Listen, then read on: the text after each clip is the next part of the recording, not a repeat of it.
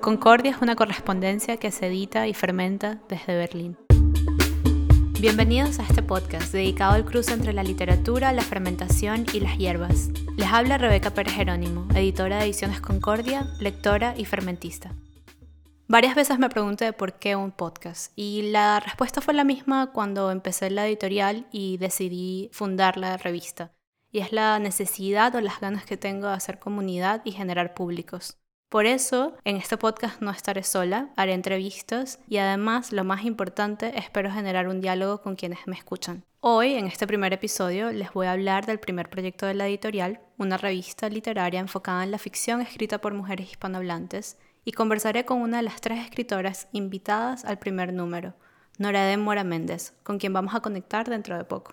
También les cuento sobre la hierba que estamos homenajeando, la borraja, para mí, la hierba funciona como una inspiración para el propio ejercicio. Esto quiere decir que entonces la hierba de alguna forma se convierte en la atmósfera de lo literario.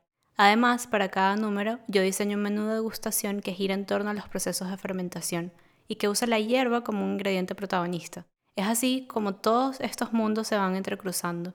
A lo largo de estos episodios les iré contando sobre los procesos, sobre todo los procesos de fermentación y quizás incluso le dediquemos un episodio solo a la fermentación. La hierba. La borraja es una hierba medicinal utilizada para tratar enfermedades pulmonares. Sus hojas y flores contienen mucho potasio y calcio, pero en verdad yo escogí la borraja para la primera publicación de la revista porque publicar, editar y escribir requieren mucho coraje, y un viejo dicho dice que la hierba borraja nos brinda ese coraje. En el siglo XVII, Robert Burton eligió la borraja para liberar el corazón de las nubes oscuras. La borraja tiene hojas ásperas y vellosas y flores azules, ocasionalmente blancas o rosadas, que atraen a las abejas. En algunos países mediterráneos, las hojas también se valoran cocidas como verduras. Concordia. Colaboradoras. La primera comunidad de la revista Concordia está compuesta por tres escritoras y un artista con las cuales trabajé durante tres meses para la producción de este primer número. Ellas son Claudia Lizardo Araujo, nació en Caracas, ha trabajado como redactora creativa para radio, televisión y medios digitales, Además es la cofundadora de un emprendimiento interesante y súper relevante en Venezuela que se llama El Bus TV. Los pueden seguir en sus redes sociales como arroba el Bus TV. Claudia también compone canciones y es la vocalista de una banda que me gusta mucho que se llama La Pequeña Revancha y los pueden seguir en sus redes sociales como arroba pequeña revancha. Actualmente se dedica a la asesoría y desarrollo de estrategias digitales para medios y ONGs. Claudia reside en México y escribió Jimena, el primer cuento de la revista. Anja Torres, de acento uruguayo, pero que nació en Caracas y ha vivido en Uruguay, Miami y Colombia.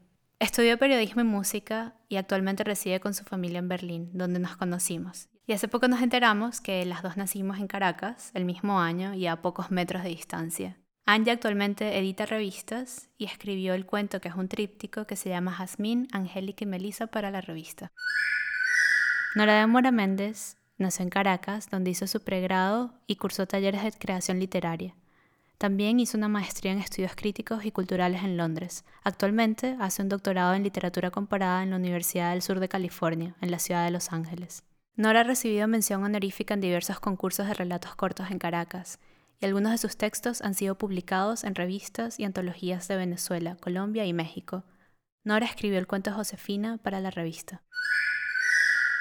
Valentina Alvarado Matos nació en Maracaibo, Venezuela, y es la artista y diseñadora de borraja. En su obra explora la hibridación de los diversos lenguajes plásticos que utiliza, collage, cerámica, fotografía y film analógico. Y con ellos elabora discursos vinculados a la memoria y a la identidad desplegada en geografías inacabadas. Actualmente estudia el doctorado de Estudios Avanzados de Producciones Artísticas en la Universidad de Barcelona y es residente de la escocesa, Fábrica de Creación.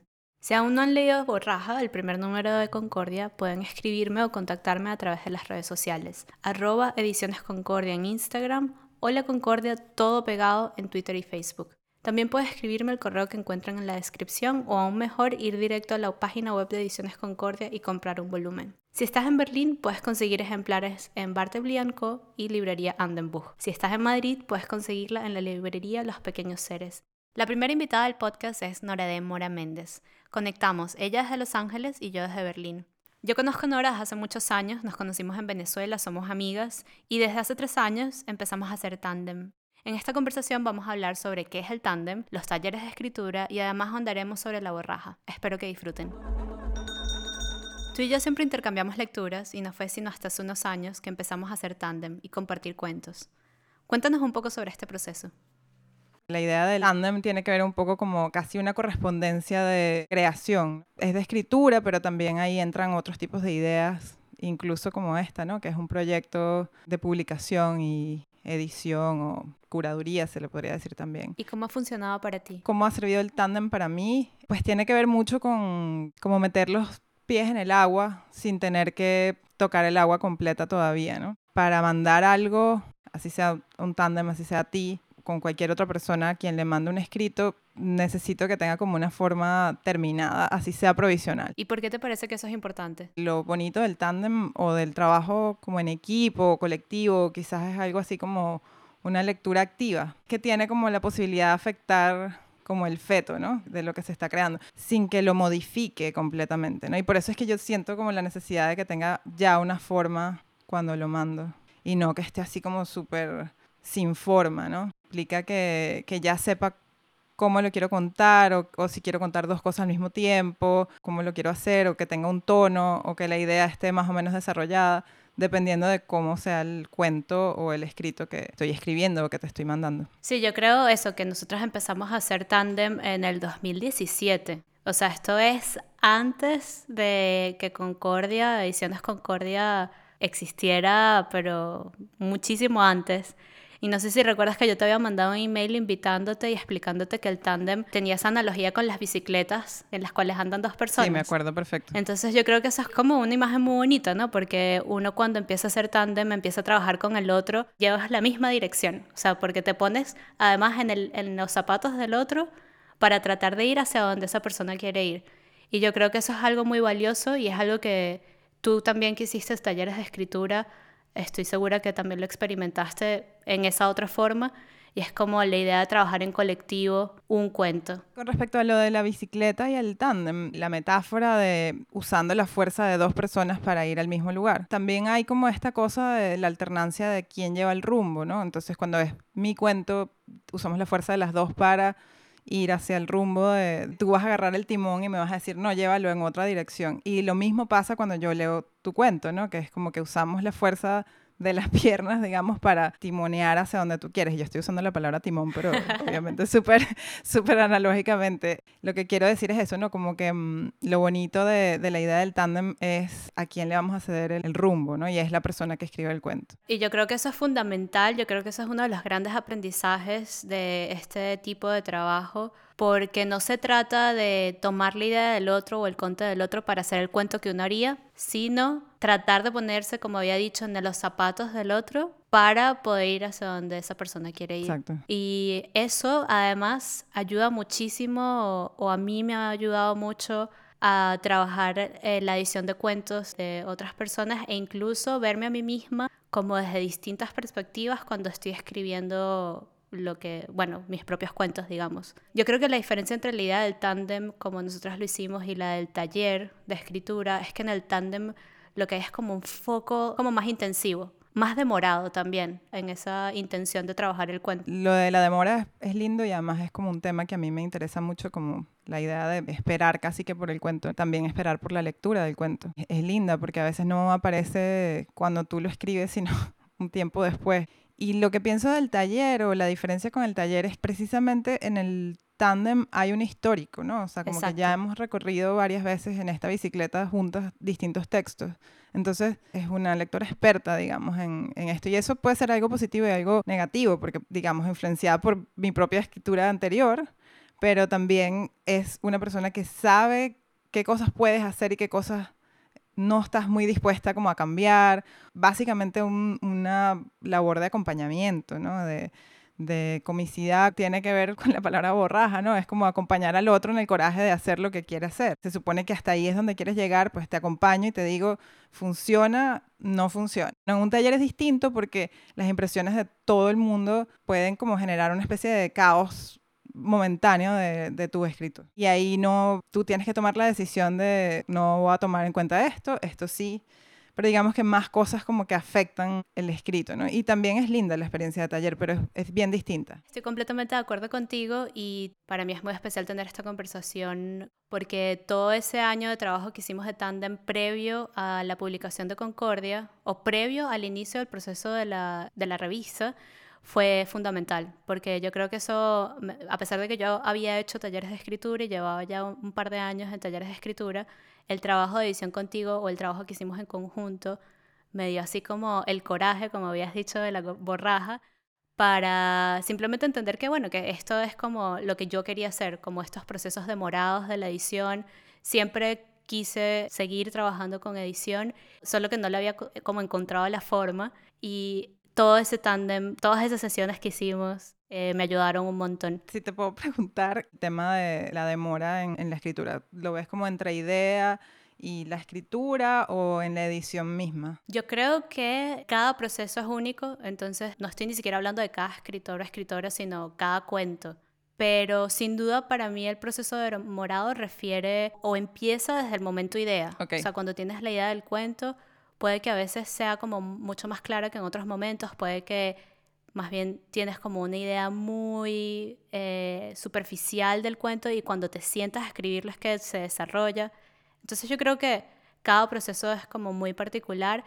Creo que como escritores a veces tendemos a hacer ciertas cosas similares a veces o como editores, pero sí me gusta darle como ese carácter único a cada, a cada cuento y creo que nos ha pasado incluso en nuestras sesiones de tándem en las que a veces tenemos unos cuentos que no tienen tanto feedback, pero no es porque el cuento no sea interesante, sino porque ya está lo suficientemente redondo, entonces no hay nada que pulir. ¿Y para ti? Yo diría que el proceso demorado es la escritura misma, ¿no? Puede haber una idea, eh, esto es para la escritura creativa como para mi otra escritura que es la académica también. Si idealmente no tienes ningún, ninguna cosa externa, pues tú tienes una idea y luego esa idea se junta con otra idea y luego se junta con otra idea y luego aparece la manera en que quieres llevar a cabo esa idea, ¿no? Si, si va a ser narrada en qué voz, si va a ser narrada, empezando por ahí, si van a ser escenas, si va a ser eh, un personaje o más de un personaje, si va a ser en distintos tiempos, la manera en que esas cosas toman forma muchas veces tiene que ver con un proceso de lectura, como mucha gente lo dice, ¿no? Escribir tiene que ver con leer, pero también tiene que ver con cosas que no tienen que ver con, con, la lectura, como el cine, o sea, tampoco es que sea completamente ajeno a la, a la lectura, pero la música, por ejemplo, o incluso a veces cosas como una obra de arte, aquí sueno como súper elitista que todo lo que me influye es el arte, pero incluso también puede ser una conversación con una persona que no tiene nada que ver con literatura, la manera en que cuenta las cosas y cómo de estar contando que le había pasado algo, dice que no lavó los platos en la mañana y te parece genial y bueno, de repente eso da la idea de cómo quieres echar el cuento. Bueno, yo me voy a poner más pop y más que el cine, a mí me ha influenciado mucho ahora en los reality shows de cocina. Eso pensé. sí, estoy trabajando en un cuento ahorita en particular y todo lo que ha resonado en mí para el cuento es la cantidad de programas de televisión sobre cocina que he visto a lo largo de los años. Reality shows, me encantan, aparte hay tantos. De mis favoritos está el Masterchef, pero de niños, que es muy cómico.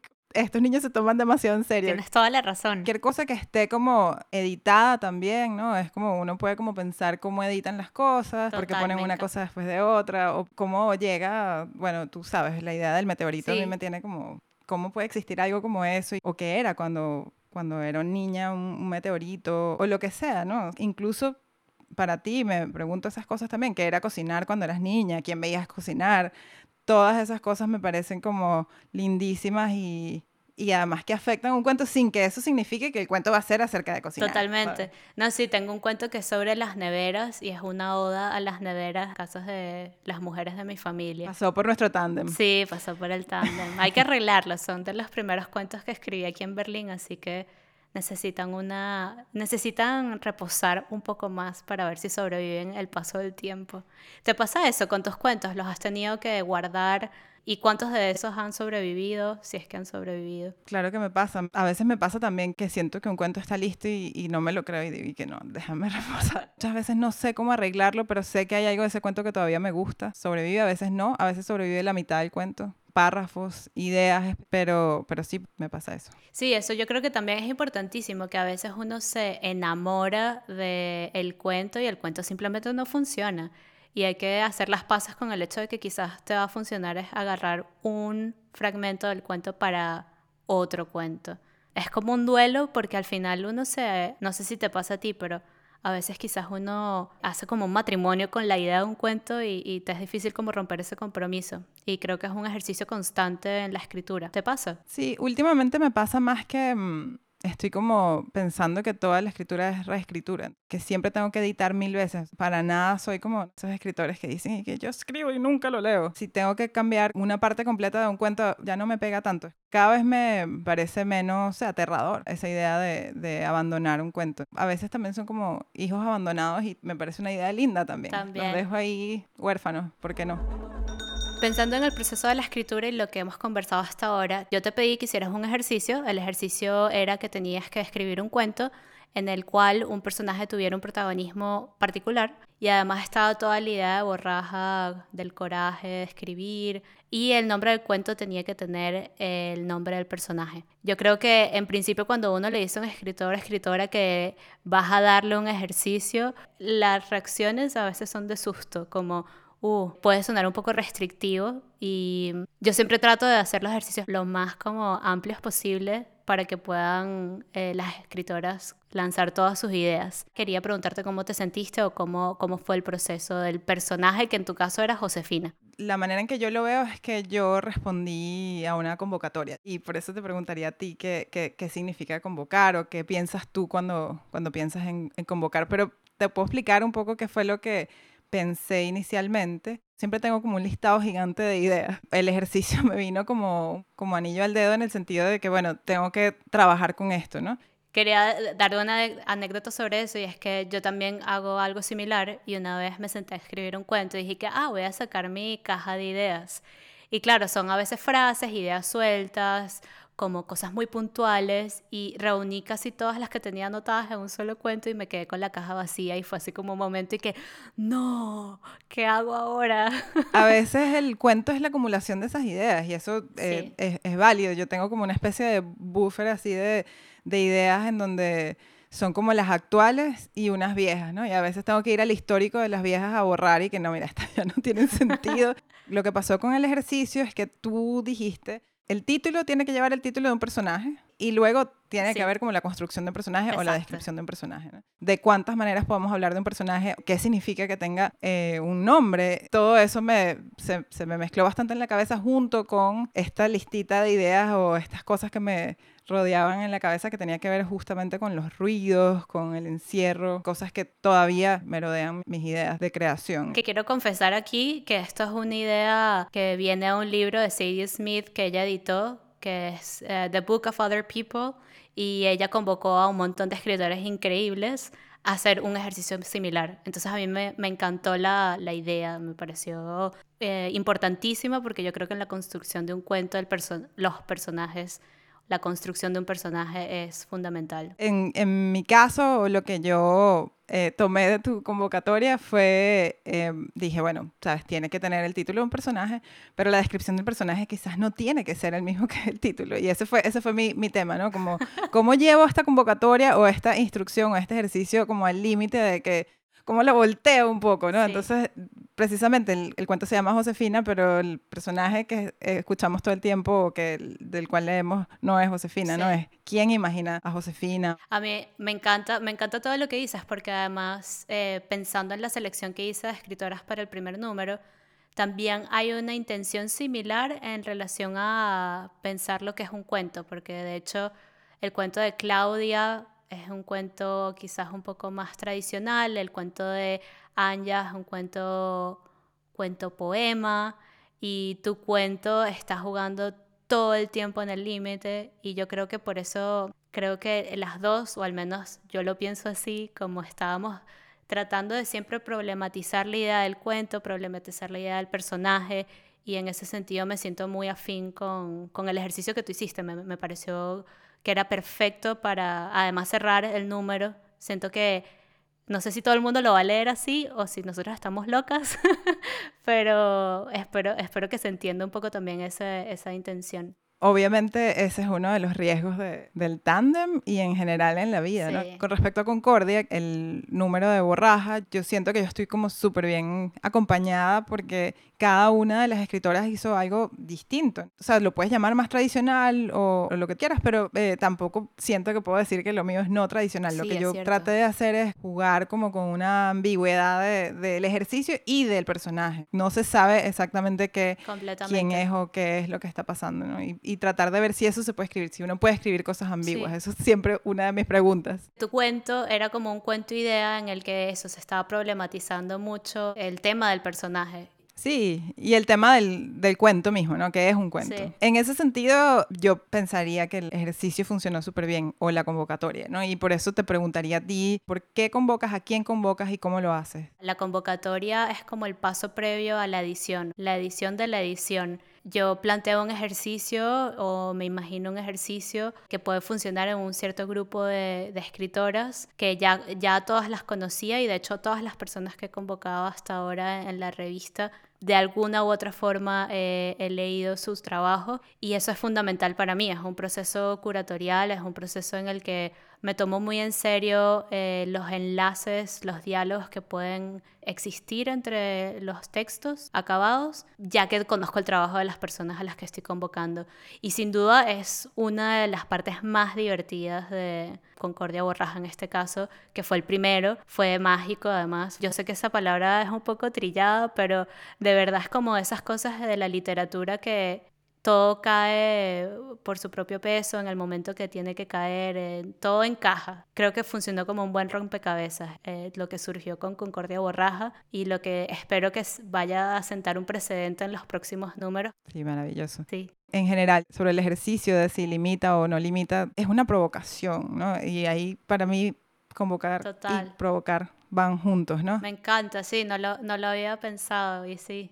Estoy súper de acuerdo. Es como morder un anzuelo y tú decides cómo lo muerdes. Eso me gusta, ¿no? Como la idea de, de, responder a, a, provocaciones y más como tan bien elaboradas y como con una intención tan interesante. Ahora, morder un anzuelo o responder a una provocación requiere coraje. Sin el coraje, ¿no? Sin decir, sin la valentía de decir, bueno, ¿sabes qué? Lo voy a hacer y lo voy a hacer de esta manera. Pretendo o creo que voy a ser respetada y lo va a valorar alguien. Completamente.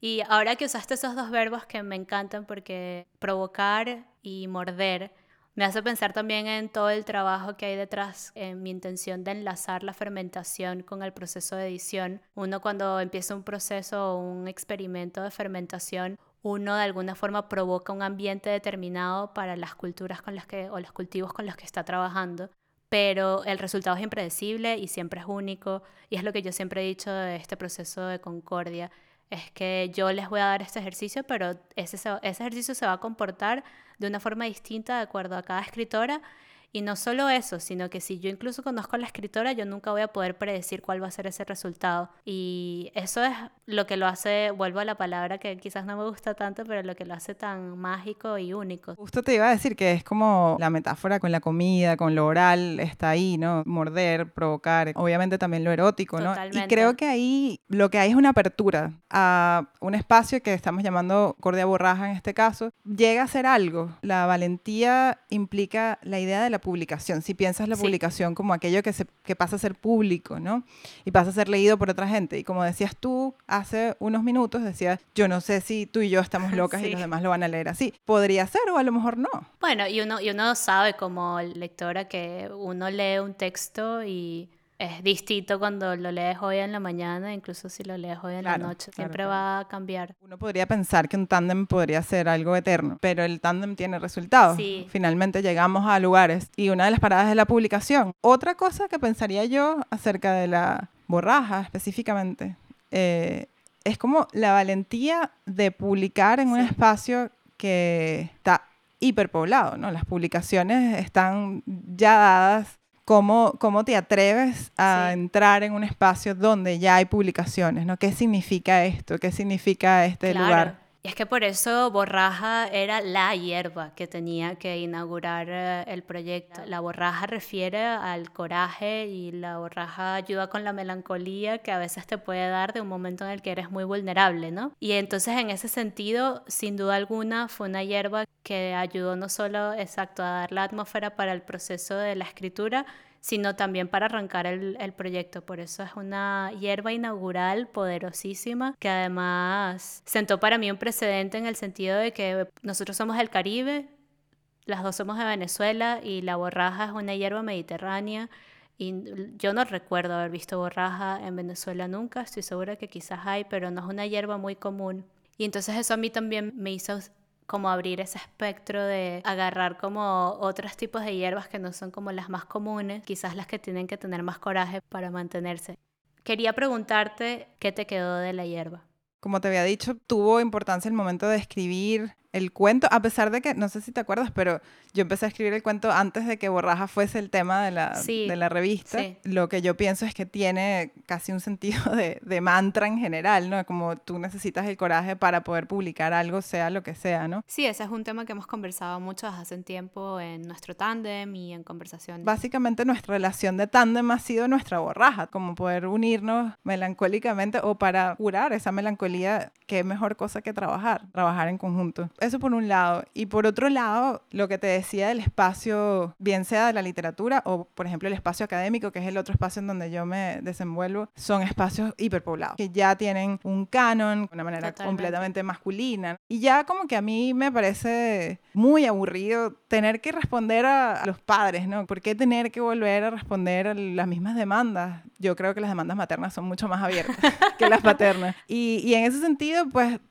se necesita también coraje para decir, mira, realmente ya no me, no me, no quiero responder a esa convocatoria, sino quiero responder a estas otras. Y bueno, me gustaría que otras personas lo lean. Y todo eso requiere valentía o, o, una cura también para la melancolía. Y en ese sentido, eso diría yo que es lo que me dejó borraja sin duda el proyecto de Concordia, que quiero hacer un paréntesis, cuando empecé a trabajar con ustedes, con Claudia, con Angie, contigo, muchas cosas todavía estaban trabajándose, ¿no? Todavía, por ejemplo, yo no había establecido los procesos de que ya la hierba iba a estar escogida desde el principio. Entonces ustedes son como ese proyecto piloto que me dio a mí la fórmula, la estructura para seguir jugando y moviendo piezas en los próximos números. Pero bueno, algo que estabas hablando de los espacios saturados, gran porcentaje de la intención de la revista es generar ese público que esté interesado en las hierbas, la fermentación, la edición. Entonces como que hay detrás mucho trabajo, al menos de mi lado, de pensar la editorial como un punto de encuentro, como una comunidad y en ese sentido siento que voy en contra de espacios de hiperproducción, de hiperexposición, sino no diría que todo lo contrario porque yo quiero compartir el trabajo y quiero que llegue a muchas a las lecturas de muchas personas, pero sí es un proceso distinto. A mí a veces me preguntan, pero ¿cuándo va a estar en todos lados? ¿Cuándo va a estar disponible en todas las librerías? Y es muy probable que no vaya a estar disponible en todas las librerías por el propio concepto de, de la publicación y es intencional, completamente intencional. En ese sentido, eh, eh, me parece súper relevante lo que estás diciendo y sin duda, como dije antes, la borraja me dio el coraje para tomar una decisión que es una decisión editorial muy particular también. Como si introdujeras una demora en el mundo hiperacelerado. Y esa es como esta burbujita que metemos aquí en donde van los textos a su tiempo, porque también podemos hablar del tiempo, del tempo casi de, de los cuentos, ¿no? Tienen distintas aceleraciones, tienen distintos ritmos y también el ritmo de trabajo. Tú estás trabajando con mujeres que trabajan de distintas maneras y obviamente no podemos obviar el hecho de que son puras escritoras también. Es un tema que también genera un, un interés en particular. Y yo diría que en ese sentido, lo brutal de esto es hacerlo en el tiempo que el trabajo mismo lo amerite. No es quizás un trabajo extensivo, sino un trabajo intensivo. Y, y eso se ve en el resultado de este tipo de procesos, yo creo.